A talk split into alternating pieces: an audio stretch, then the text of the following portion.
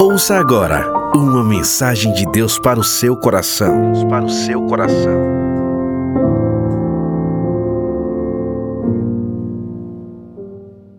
Nesse culto doutrinário eu tenho uma palavra para ministrar a minha e a sua vida. Que vai nos falar sobre batalha espiritual. Nós vivemos no mundo espiritual, totalmente inseridos nele, e precisamos ter o conhecimento bíblico a esse respeito. Eu quero ministrar sobre isso, na verdade, começar a ministrar sobre isso hoje. E eu preciso posicionar a igreja.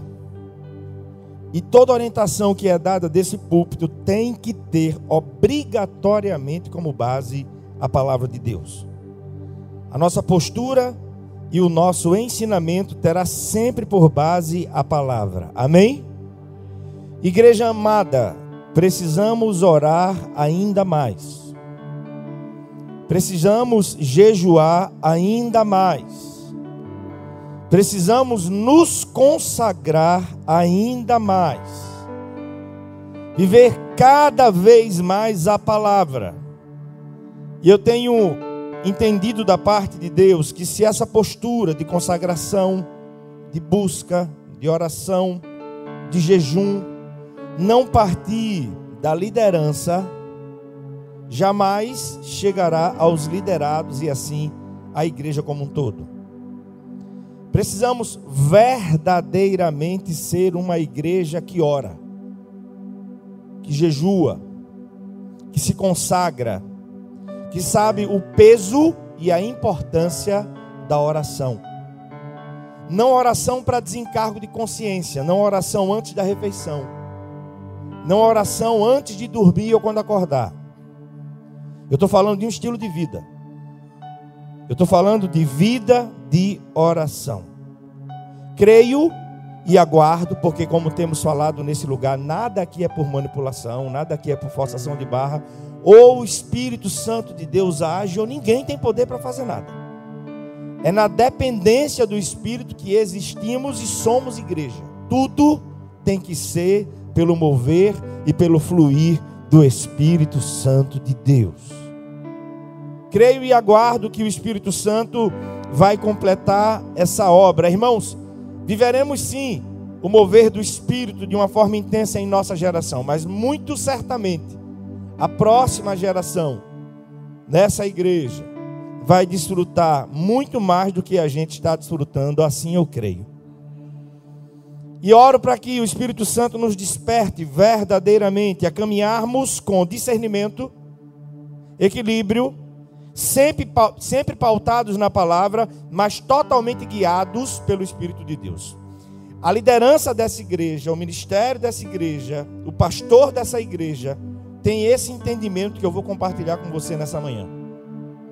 Então, se você é líder nessa igreja, não de forma forçada ou pressionado para tal, mas você precisa desenvolver naturalmente essa visão. Porque senão fica complicado. A palavra é muito clara quando ela diz: andarão dois juntos se um não estiver de acordo. Eu creio, como Paulo falou aos Efésios, que há uma unidade do Espírito que deve conduzir toda a igreja. Se você concorda, diga amém. Agora considere comigo um fato. Precisamos ter todo cuidado para não achar tudo natural. Há uma visão aderida por muitos. Não, não, isso também é exagero. O mundo espiritual não se move dessa forma. Aí não. Aí também já é fanatismo. Para que jejuar, irmão? Tem gente que acha que o jejum não é para os nossos dias. Eu já fui questionado dentro da igreja que o jejum, a prática do jejum coletivo, não é para os nossos dias. Com base em que o santo ou a santa afirma isso? Onde é que a Bíblia nos ensina que a gente não pode convocar a igreja para orar, para jejuar, para se consagrar? Não existe, irmão. É inadmissível. A prática do jejum é algo que tem que fazer parte da nossa vida Sempre. Se você concorda, diga amém. O que acontece nessa visão naturalista do mundo espiritual, aderido por muitas pessoas, para muitos, as forças demoníacas e sobrenaturais têm pouca ou nenhuma força e influência em nossa vida, no nosso cotidiano. Quer você creia ou não, todos estamos inseridos nessa realidade espiritual. Quer ver uma coisa?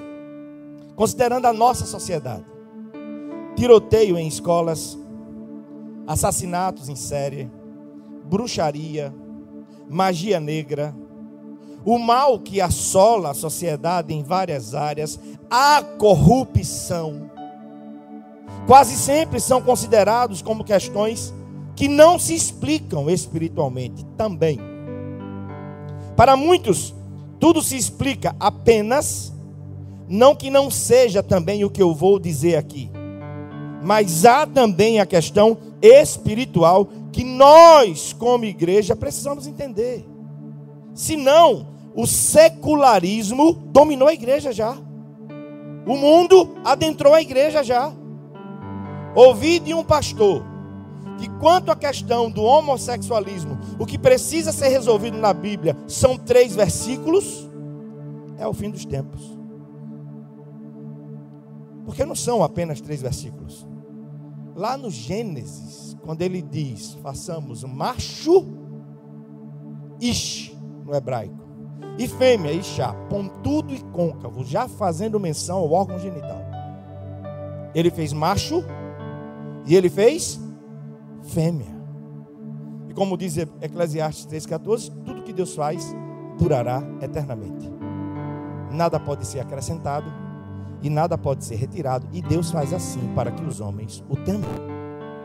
O secularismo não pode adentrar a igreja. Eu não posso ter uma visão secular, viver essa visão naturalista do mundo espiritual. O que rege o mundo espiritual é a palavra de Deus. Então, para muitos, tiroteio em escolas, é, assassinato em série, corrupção, são considerados por inúmeras causas, menos a espiritual. Se explica como, por muita gente aí. Resultado de uma infância traumática, não que não seja. Mas a questão espiritual também existe, sim ou não? Alguns explicam como? Não é a exposição excessiva à violência, a desilusão, a alteração do estado da consciência, drogas, doenças mentais, transtornos. Para muitos é apenas uma questão emocional, social. É não, irmão. Nós somos o físico, o bio, o psíquico e o espiritual. Essa é a nossa constituição. Quem nos fez assim foi Deus. E eu quero deixar muito claro para a igreja qual é a nossa visão acerca disso. Porque estamos orando pouco para o que Deus tem feito em nosso meio. A gente precisa orar muito mais. A gente precisa andar de joelho. De joelho. Porque Deus tem se movido de uma forma poderosa em nosso meio. Amém?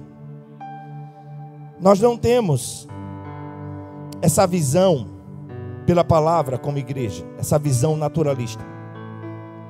E BK, entendemos que o mundo espiritual existe de fato e que a igreja luta com as armas que são poderosas em Deus para destruição de fortalezas. As armas com as quais lutamos não são humanas, mas são poderosas em Deus para destruição de fortalezas. Precisamos sim, sobretudo, viver a palavra, nos consagrar, jejuar regularmente, orar e orar mesmo. Quero até passar um pente fino no grupo de intercessão lá. Na verdade, início de março iremos fazer uma reunião com todos os líderes da igreja para passar um pente fino com quem a gente pode contar, com quem a gente não pode. Vai permanecer nos grupos aqueles que estão realmente de forma ativa para aquilo que o grupo existe. Intercessão, quem não tiver mais orando, por favor, não minta, porque Deus conhece tudo. Se você não está, pede para sair do grupo sem problema nenhum. Porque ali é para a gente orar. Espero que esteja funcionando. Espero que quem se comprometeu esteja cumprindo. Porque o propósito aqui é de domingo a domingo ter alguém orando e jejuando pelo menos 12 horas por dia. de domingo a domingo. Aí a gente pode receber vendendo água, água porque o preço da água baixou. A gente está vendendo agora por um real. Receber uma oferta de dois mil reais no semáforo. Pacote fechado. É Deus. É Deus. Somente Ele. E é preciso estar aos pés dele. Para não, não achar que somos alguma coisa. É preciso nos quebrantarmos na presença dEle. É a visão dessa igreja, irmão. Não faça nada sem orar. A equipe de louvor pode tranquilamente, um dia de sábado, vir aqui e não ensaiar música nenhuma. Orar. Pedir a graça a Deus. Pedir a unção de Deus. Não que não precisemos ensaiar, de forma alguma. Mas é preciso entender a necessidade de estar ligado nessa questão espiritual. Deixa eu te ensinar uma coisa. A Bíblia diz assim: que Satanás, para enganar, ele se transforma até em anjo de luz. Aí tu não ora, tu não lê a Bíblia, tu não tem discernimento nenhum, tu é presa fácil. Um homem de Deus, certa vez, disse assim: quando Satanás se aproxima de alguém, ele nunca chega arrastando as correntes com as quais vai prender a pessoa. Ele nunca chega. Ele nunca chega de tridente, feio. Não. Ele chega, moça, um rapaz de 1,80m perto de você para detonar sua vida emocional. Para chegar até você e destroçar você por dentro. E depois sair da sua vida como um aventureiro. Usar, abusar. E se você não tem discernimento, você se entrega. Ele nunca chega arrastando as correntes com as quais vai prender a pessoa. Nunca. É por isso que a igreja precisa saber se mover e viver nessa questão espiritual. Se preciso for, ele se transforma em anjo de luz para enganar. Aí você não ora. Aí você não se consagra, aí você não jejua. Como eu digo, Sempre que prego, não estou numa situação superior a ninguém, porque a palavra, em primeiríssimo lugar, é para mim. Amém? Amém? Não estou aqui fazendo uma série de acusações, me julgando melhor do que você. Eu estou propondo uma reflexão que é para mexer mesmo, porque a palavra é mais afiada do que qualquer espada de dois gumes. Qual foi a última vez que você jejuou? Não estou falando de jejuar para pedir alguma coisa, não. Eu tenho uma regra para mim. Sempre que eu jejuo, a minha, meu primeiro pedido a Deus é a minha vida com Ele. Me faça ser mais íntimo do Senhor. Me faça ter a capacidade de o menor sussurro do teu espírito eu entender. Qual foi a última vez que você jejuou? É certo não, pastor, passar fome. Qual foi o último ano que você leu a Bíblia toda? Qual foi, irmão? Essas são as armas, irmão. Essas são as armas. Qual foi o último ano que você leu a Bíblia toda? Como é que você se relaciona com a palavra? A forma como você se relaciona com a palavra vai dizer de maneira inevitável como você se relaciona com Deus da palavra. Porque toda vez que em, em, em humilhação diante de Deus você abre a Bíblia para ler a Bíblia, Deus está falando com você. Tá ou não tá? Tá ou não tá? Sempre que você for para o seu lugar de oração e orar, não peça apenas. Não faça da sua intimidade com Deus apenas uma questão para pedir. Fique em solitude. Fala comigo. Qual é a tua direção? Precisamos chegar à maturidade, irmão. E não viver aquele relacionamento infantil de querer apenas que Deus, Deus faça algo para mim e para você. É preciso crescer. O que deve reger a nossa compreensão e a nossa postura frente a essa questão e essa realidade espiritual que existe. Existe. Abra sua Bíblia aí, por favor. 2 Timóteo, capítulo 1, verso 7. Eu quero ler com você.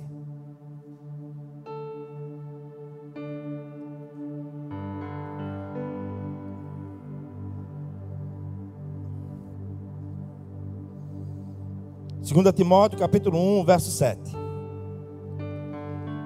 Orientação dada por um pastor experiente a um jovem pastor. Se você achou, diga glória a Deus. 2 Timóteo capítulo 1, verso 7. Pois Deus não nos deu um espírito de covardia, mas de poder, de amor e de o quê? Equilíbrio. Diga comigo assim: moderação. Fale mais forte, diga assim: moderação.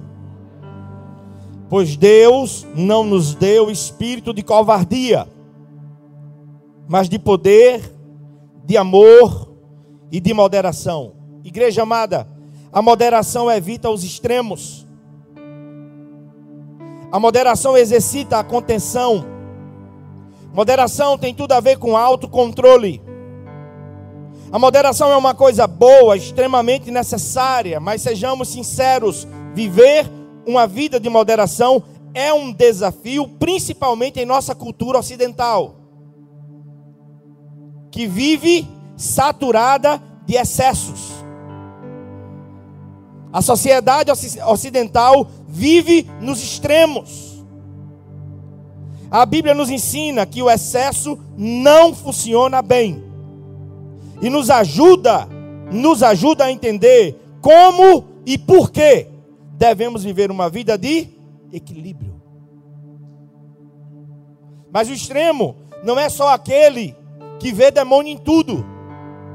Esse é um extremo. O que não acredita em nada e acha que tudo é natural, também é outro extremo.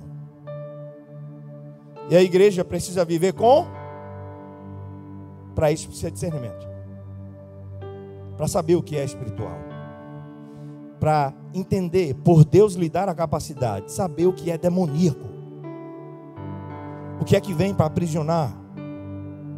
Não pode haver espírito de covardia, nem de timidez. No espírito, sejamos ousados, sejamos intrépidos, estejamos com uma vida consagrada, rendida aos pés do Senhor, e assim você será um instrumento poderoso nas mãos do Eterno poderoso. Falando da igreja que ele deu muito trabalho, Paulo diz assim em 1 Coríntios capítulo 3, verso 1 e 2. 1 Coríntios capítulo 3, verso 1 e 2. Irmãos, não pude falar a vocês como espirituais, mas como a carnais, como a crianças em Cristo. Eu dei a vocês leite, queria dar alimento sólido, mas só pude dar leite porque vocês não estavam em condição de recebê-lo. E de fato, vocês ainda não estão em condições. O que é que Paulo está dizendo aqui? Ele não está falando do crente espiritual e crente carnal, não, irmão. Não, ele está falando que existem dois tipos de pessoas salvas: as maduras e as imaturas. O homem espiritual e o homem natural. A igreja de Corinto deu muito trabalho ao apóstolo com algumas pessoas que se diziam espirituais, quando na verdade eram imaturas e carnais. Você conhece o texto de 1 Coríntios capítulo 13, verso 11, quando Paulo disse: "Quando eu era menino, eu falava como menino, eu pensava como menino, eu raciocinava como menino, mas quando me tornei homem, deixei para trás as coisas de menino". Essa igreja vai crescer no espírito. Essa igreja vai se fundamentar cada vez mais na palavra. Ninguém vai chegar nesse púlpito e pregar qualquer coisa. Pregaremos sempre uma mensagem simples, mas a palavra. A palavra. É esperado, é aceito, é normal que uma criança pense, compreenda, fale, haja, sinta, reaja como criança. Mas também é esperado que a criança amadureça se torne um rapaz, depois um homem, e comece a agir, falar e pensar como adulto. É bem verdade que nem todos podem dizer como Paulo, mas eu espero que você possa. Porque infelizmente muitos continuam a falar, sentir e pensar como crianças. Mesmo quando o tempo de criança já passou. Contudo, não cresceram, não amadureceram e a própria vida comprova a sua imaturidade não podemos ser uma igreja imatura. Uma igreja totalmente focada com os valores e os alvos do reino de Deus. Esse púlpito, nesse ministério, nunca será um balcão de negócios. Traga o seu dízimo e eu resolvo o seu problema. Tenho poder para resolver problema de ninguém, nem os meus. Venha para cá e receba a palavra. Cristo seja formado em você e em mim. Sejamos confrontados. Saia daqui com raiva de mim ou de quem estiver pregando. Mas se foi a palavra, resolva com o dono da igreja. Nunca será um balcão de negócios. Mas sempre uma exposição simples e pura da palavra. Agora escute. A imaturidade não se caracteriza apenas por aqueles que vão ao extremo do fanatismo. Aqueles que veem demônio em tudo. Não apenas nisso. Mas aqueles que não possuem a capacidade de fazer a devida, devida leitura do mundo espiritual também é uma criança. Também, querido, por favor, por favor, não esteja em nenhuma liderança dessa igreja se você não entender e concordar com a necessidade de oração, porque você vai dar trabalho. Se você não concordar que você, se você achar que você não precisa jejuar, se humilhar diante de Deus. Eu tenho começado a mostrar para os pastores. Com Alex, sexta-feira eu chamei Alex. Vem cá, Alex. Vem ver o que é os bastidores da igreja. Vem ver o nosso compromisso até segunda-feira. E segunda-feira depois eu vou mostrar para ele. Como a gente sempre posta, né, irmão? Quando a gente paga a mensalidade do terreno lá. É milagre após milagre. Homem nenhum tem capacidade de mover o coração, as mentes e as intenções de muitas pessoas. Não tem, não tem. Ou a igreja depende dele, ou não dá certo, irmão. Concorda comigo? Infelizmente, infelizmente, é com tristeza e pesar que eu digo isso. Nessa pandemia, muitas igrejas, não poucas, fecharam. A gente aumentou os cultos. Nessa pandemia, a gente cresceu mais de 20%. Quem é que faz isso? verdadeiramente ninguém pode tocar nessa glória, irmão. Porque se tocar, as coisas dão para trás. Dá para você entender como é que a gente tem que caminhar? Dá para você entender que a igreja tem que caminhar de joelho na presença dele? Dá para entender que há uma batalha espiritual?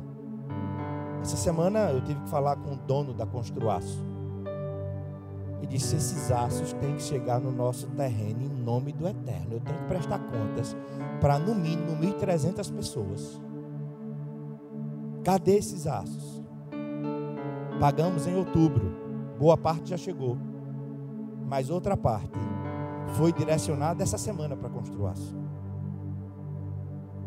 Estava no, no, no, no pátio da empresa e não havia sido entregue. Coincidência? É, irmão? Eu prefiro achar que não. Aquilo ali vai ser um lugar de salvação, irmão. É por isso que a gente fala sobre a campanha, faça adesão à campanha, participe. Mas eu sempre digo, não deixe de, não deixe de. Eu sempre dou ênfase nisso. Não deixe de orar. Não deixe de apresentar. Porque a oração de um justo pode muito em seus efeitos. Elias orou, pedindo que caísse fogo do céu e o fogo caiu. Caiu ou não caiu? Elias orou e cheio de autoridade e intrepidez para honrar o nome do Senhor, de sobre a minha palavra durante três anos e meio não chove. E Deus assinou no céu, não vai chover. Se vivemos a autoridade que o Senhor nos dá para transitarmos nessa questão espiritual, ligaremos algumas coisas aqui nessa terra e será ligado no céu. Para ligarmos, não são os nossos devaneios, os nossos caprichos. Iremos ligar tudo o que a palavra de Deus já nos fala. Tudo tem por base a palavra. Amém? 1 Coríntios capítulo 2, versos de 14 a 16. Nós lemos assim: Quem não tem o espírito, não aceita as coisas que vêm do espírito.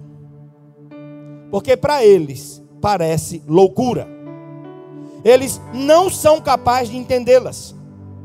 Porque elas não são discernidas espiritualmente. Querido, se você não tem a visão espiritual do que Deus está fazendo aqui, deixa eu te dizer, porque chega até a mim. Fecha a tua matraca. E não fica falando assim, não, ó. Eu acho que o pastor deu um passo maior que a perna. Xi, não sei se vai conseguir, não. Vai, irmão. E tu vai desfrutar também, Tomé. Porque ainda sai falando. Porque chega, irmão. Graças a Deus o, o couro está ficando cada vez mais grosso. Não insensível. Não insensível. Mas para aguentar as pancadas. Porque quem fala, via de regra, não ora, não contribui e ainda empresta a língua para capeta. Saiba transitar nessas questões espirituais. Se você ficar com a sua matraca fechada e orando, você já ajuda muito. Amém? Ou você acha que o que a gente está vivendo é uma imposição minha para com a igreja? É não, irmão. Meu coração está descansado nisso. A gente está vivendo o que Deus tem para a gente. Amém?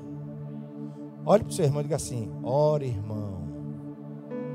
Diga assim: ore mais, viu? Fale menos. Mas vamos voltar ao texto. 1 Coríntios capítulo 2, versos 14, 15 e 16. Quem não tem o Espírito não aceita coisas do, do, do, que vem do Espírito, porque para eles parecem o quê? Loucura. E não são capazes de entendê-las, porque elas se discernem espiritualmente. Se não tem o Espírito, não vai entender nada. Aí Paulo continua: Mas quem é espiritual, discerne bem todas as coisas, e ele mesmo por ninguém é discernido. Pois quem conheceu a mente do Senhor para que possa instruí-lo, nós, porém, temos a mente de Cristo. Posso ouvir um amém? O que é que Paulo está falando aqui? Embora a palavra de Deus seja divina, por mais que a palavra nos seja dada pelo Espírito de Deus, ainda assim a palavra não é recebida por todos. E quem é que não recebe? Quem não a compreende. E quem é que não a compreende? Às vezes está dentro da igreja, mas é o homem natural. Natural. Não tem discernimento. Não procura buscar em Deus a visão de Deus. Aí eu gosto de estudar. Quando Paulo fala homem natural, ou seja, ser humano, se referindo a homem ou mulher, o homem natural é aquele que tem o seu horizonte e a sua visão extremamente limitada às coisas dessa vida. Dois mais dois são quatro. Acabou-se. Ele não passa disso. A visão está limitada ao palpável, ao que se explica pela mente. Apenas isso. A igreja não se move dessa forma. A igreja não vive nessa dinâmica. Não vive. Já o espiritual, a que Paulo se refere, é aquele que dá lugar ao Espírito de Deus. Para quê? Para lhe ensinar, para tirar as escamas dos seus olhos, para tirar a obstrução dos seus ouvidos, para lhe dirigir, para lhe orientar em um tudo. Porque quando o Espírito de Deus entra na vida de uma pessoa, ele muda todas as coisas. O homem espiritual em nada é melhor do que o homem natural. A única diferença é quem? É o Espírito que tomou conta dele. Não há nada nele mesmo que o torne melhor do que o homem natural, a não ser a entrega ao Espírito de Deus. E aí, irmão, na minha e na sua vida temos duas inclinações carnal e a espiritual. Você tem vivido por qual? Só tem essas duas inclinações. Ou vivo na inclinação da carne, ou vivo na inclinação do Gálatas, Gálatas capítulo 6. Os que vivem na inclinação da carne vai colher o quê? Destruição. Mas os que vivem na inclinação do Espírito, do Espírito colherá a vida eterna. E aí, carnal ou espiritual? É interessante porque esse nome espiritual já ficou algo meio até que mal visto, né? Quer ser o espiritual. Não, você tem que ser mesmo. De forma moderada, você tem que ser mesmo espiritual. Tem que ser, você precisa ser. Eu preciso ser. Assim tem que ser a nossa vida. Falando dessa questão de batalha espiritual, do mundo espiritual, olhe comigo para Jesus. No início do seu ministério, uma batalha ferrenha. Mateus capítulo 4. Tentado no deserto pelo diabo. O diabo usa a palavra. Tu tem quanto, quanto tempo de crente? Não conhece a palavra? Não sabe manusear a palavra? Nós não seremos uma igreja infantilizada. Seremos uma igreja firmada na palavra. Quando Jesus está no deserto, o diabo usa o que para tentar Jesus? A palavra. Ele usa a palavra. A Bíblia diz que os demônios creem que tremem. Eles creem melhor do que muito crente, que eles sabem quem é Deus. Se você lembra, Marcos capítulo 1, versos de 21 a 28, diz assim: Deixa eu ler para você. Eles foram para Cafarnaum e logo que chegou o sábado, Jesus entrou na sinagoga e começou a ensinar. Todos ficavam maravilhados com seu ensino, porque ele ensinava como alguém que tem autoridade e não como os mestres da lei. Justo naquele momento, na sinagoga, um homem possesso de um espírito imundo gritou: O que queres conosco, Jesus de Nazaré? Ficou possesso. Viestes para nos destruir? Está na Bíblia, irmão.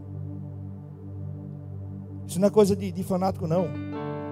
Isso é a dinâmica do mundo espiritual. Agora, há uma autoridade que precisa ser exercida pela igreja.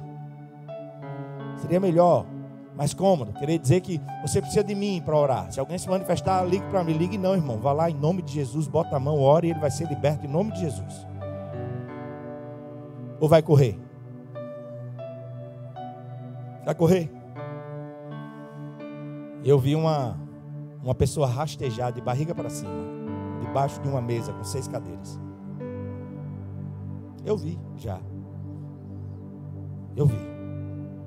Cuidado para a nossa visão não se voltar apenas para as coisas desse mundo físico. Porque, como diz A.W. Tozer, o único mundo real de fato é o espiritual. Porque as coisas visíveis vão passar. Diz Paulo. As que não vemos, essas é que são eternas. Carnal ou espiritual? E aí o homem possesso disse: Que queres conosco, Jesus de Nazaré? Vieste nos destruir? Sei quem tu és, o Santo de Deus. Jesus, na mesma hora, o texto vai relatar: Cale-se e saia dele. Repreendeu Jesus o espírito imundo, sacudiu o homem violentamente e saiu dele gritando. Todos ficaram tão admirados que perguntavam uns aos outros: Que é isso? Um novo ensino? E outra, com autoridade até os espíritos imundos ele dá ordens e eles lhe obedecem. A notícia a seu respeito se espalharam rapidamente por toda a região da Galileia. Igreja amada, precisamos ter conhecimento bíblico e uma vida pautada na palavra para saber transitar nesse contexto de batalha espiritual, na qual todos nós estamos envolvidos. Todos nós vivemos em dois mundos ao mesmo tempo: o físico, essa realidade visível, perceptível, palpável, e o mundo espiritual, que é o oposto à realidade do mundo físico. É por isso que quem está na cabine, quem está filmando, lá fora, quem está olhando os carros, a introdução, aqui em cima, em qualquer lugar, tem que estar tá orando. Eu vou propor, não posso impor. Mas quem for realizar algum trabalho na casa do Senhor quando vier, venha em oração, venha em jejum, porque é uma luta tremenda. Nunca estive tão consciente disso na minha vida. Porque hoje entendo que enquanto pastor auxiliar, era privado de muita coisa, como proteção. Não conhecia em detalhes os bastidores da igreja. E aí salta aos olhos, ao coração e à mente a extrema importância de orar. Irmão, ninguém aqui tem contrato para trazer dízimo. Pastor Tess disse assim para mim quando eu fui lá no terreno, ele fez, ó, para fazer isso aqui tem que ter fé, tem que ter direção de Deus e tem que ter um pouco de loucura. Porque senão não faz não. É verdade ou não é? Mas Deus tem honrado ou não? Tem honrado ou não? Estou fazendo minha leitura agora no livro de Josué. Irmãos, há uma coisa muito interessante. Para tudo, a gente precisa procurar saber a direção de Deus. Para tudo. Josué vai lá, como Deus mandou, destrói as muralhas de Jericó. Depois, capítulo 8, eles vão contra a cidade de Ai. Cidade bem pequena. Aí os líderes de Josué dizem assim: não precisa ir com todo o exército, não. Dois, três mil homens está bom. Aí a Bíblia vai dizer: e ele não consultou o Senhor. Sabe por quê? Depois de uma vitória dessa em Jericó, a gente vai no automático, sim ou não? Sim ou não? Se Deus deu vitória lá, agora vai dar também. Deu não, irmão. Porque eles foram como eles quiseram, não como Deus mandou. Os líderes de Josué disseram: leva apenas dois, três mil homens. Quando eles oram a Deus, sabe qual foi a orientação do Senhor? Leve todo o exército. Mais importa agradar a Deus do que aos se você não lê a palavra e você não ora, me diga qual é a proeza que você faz para ouvir Deus. Como é que você ouve Ele? Como é que você toma as suas decisões? Irmão, como é que você direciona a sua família? Como é que você cria seus filhos? Como é que você conduz o seu casamento? Se você não ora, se você não lê a Bíblia, se você não tem uma vida de oração na presença de Deus, se você não para para ouvir o dono da sua vida, o dono da igreja, o dono da sua família, ele falar. É uma questão de sobrevivência, irmão. É uma questão de sobrevivência. Eu e você transitamos nesses dois mundos. Há alguns que consideram essa história de mundo espiritual um enorme fanatismo. Sabe quem gosta de você pensar assim? O diabo. 2 Coríntios 4,18 vai dizer assim: Não atentando nós nas coisas que se veem, mas na que não se veem. Porque as coisas que se veem, mundo físico, são temporais, são passageiras, são transitórias, são momentâneas. Mas aquelas que nós não vemos, essas é que são eternas. Eu guardo essa verdade dita por A.W. Tozer o mundo invisível descrito na palavra de Deus, o mundo espiritual, é o único mundo real. Porque ele vai durar para sempre. O fato é que as coisas deste mundo nos parecem tão reais, porque a gente pode vê-las, senti-las, mas o que as pessoas esquecem é que elas são temporais e todas irão desaparecer. E somente o que é invisível, as coisas espirituais, permanecerão para sempre. Paulo, em seu discernimento acerca da vida, consciente de que vivemos em dois mundos, ensina que as coisas que vemos, se referindo às coisas desse mundo físico, todas elas são passageiras. E é importante, indispensável saber disso, porque normalmente são a essas coisas que muita gente dá mais valor, as que se veem, as coisas desse mundo. O fato é que as coisas desse mundo irão passar. Chegamos sem nada e sem nada também partiremos. Sim ou não, irmãos? O que precisamos fazer? Escute é viver, transitar e olhar para o mundo visível, físico, da maneira como o Senhor nos ensina em Sua palavra. Se assim vivermos, fazendo uma leitura de mundo à luz da palavra, não viveremos nos extremos e jamais nos sentiremos atraídos pelas coisas desse mundo. do que a gente sabe, que é uma verdade. Tudo passa. Viemos do pó sem nada e ao pó retornaremos sem levar absolutamente nada. As coisas visíveis, 1 João capítulo 2, versos de 15 a 17, diz assim: Não amem o mundo, nem as coisas que há no mundo. Se alguém amar o mundo, o amor do Pai não está nele.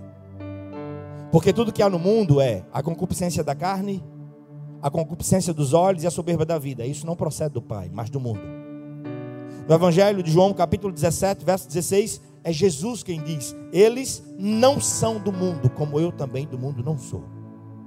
Peregrinos e forasteiros, estamos de passagem por essa terra e você tem uma missão dada por Deus para você para realizar aqui nessa terra. Estamos no mundo, mas não somos desse mundo. Estamos de passagem por ele, mas eu entendo e creio que todos nós precisamos viver uma vida equilibrada.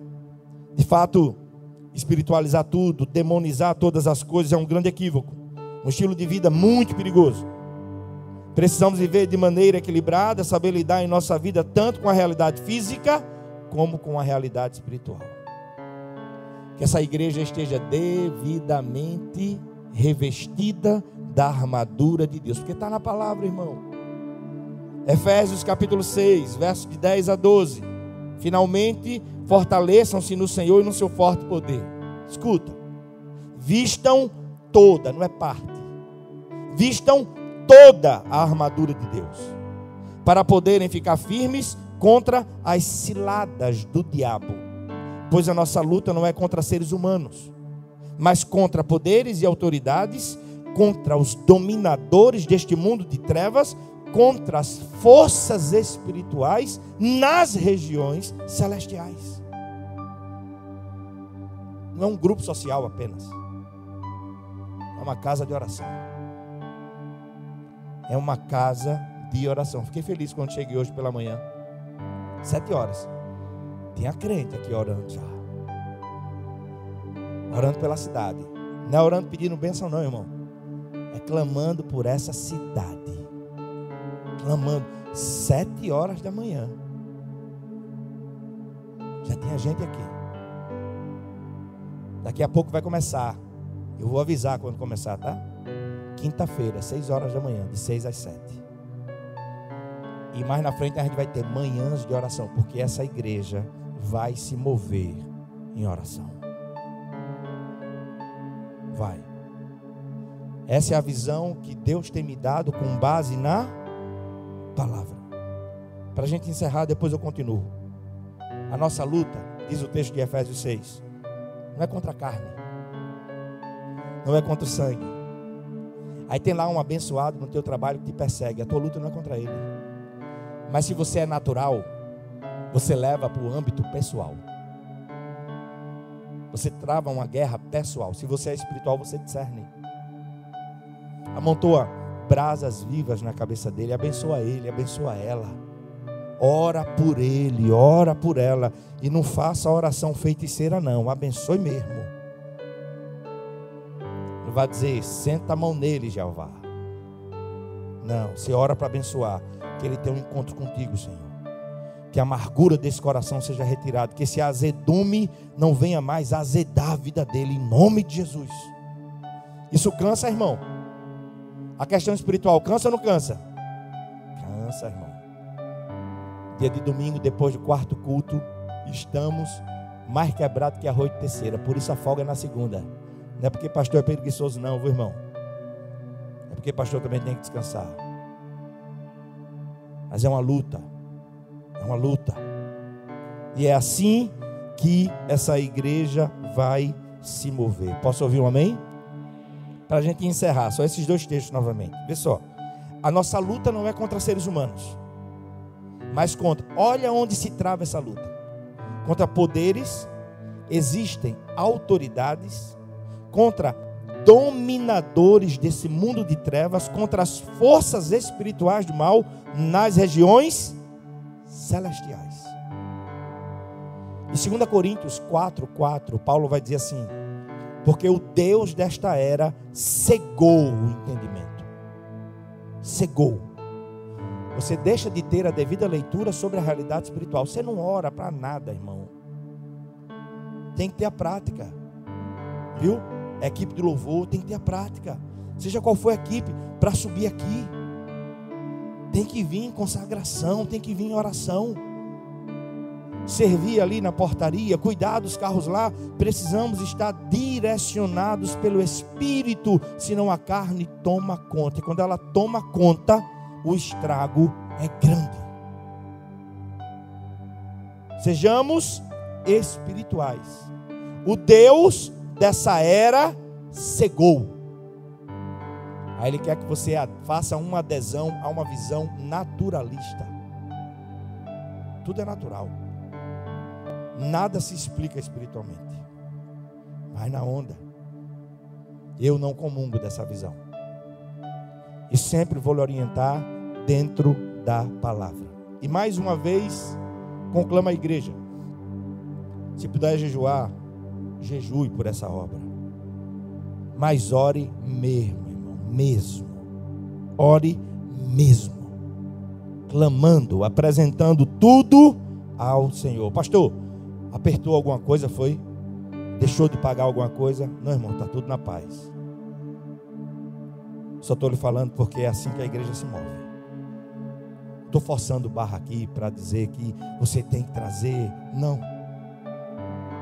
O Espírito Santo de Deus que move seu coração, não sou eu não. Mas essa igreja vai se mover dessa forma. E a minha oração é que o Espírito de Deus traga essa consciência para todos. Amém? Siga IBK nas redes sociais, no YouTube, IBK Maceió, no Facebook, Cononia Maceió, no Instagram, arroba IBK Maceió. E fique por dentro de todas as novidades.